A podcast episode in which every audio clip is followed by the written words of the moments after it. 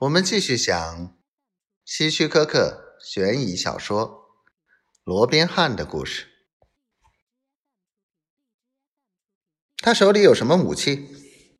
一旁的吉姆插嘴问道。“一根棍子。”吉利斯说。“不用问了，吉姆，这些就够了。我们现在就可以行动了。”接着，我又转身对路易斯说：“我们把丽丝就交给你了。记住，无论如何都不能让她溜掉。”“没问题，你们去吧。”路易斯笑着说，并把那只小手枪顶在了丽丝的背后。我和吉姆各自从柜台上拿了一瓶酒。然后朝着酒店后门走去。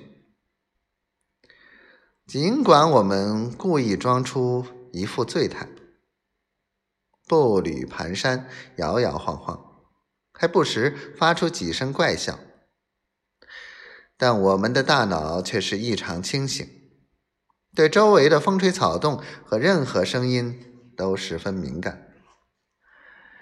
有趣的是，一路上。我们居然遇到了好几个东倒西歪的真正酒鬼，他们被我们手中的酒瓶所吸引，纠缠着我们要酒喝。当然，我们很容易就把他们推开了，毕竟我们的醉态是装的，而他们则不然。我和吉姆。晃晃悠悠的走着，最后来到了第三街。这里非常偏僻，连一盏路灯都没有。月光透过薄云照在地上，四周朦胧一片。我和吉姆假装精疲力竭。歪倒在一家早已停业的饭店的水泥台阶上，我们半躺在那儿，嘴里含糊不清的说些些什么，但眼睛却不时的瞄着街口，等着那身材高大、满头金发、右面颊有疤痕、身穿黑色皮夹克的人出现。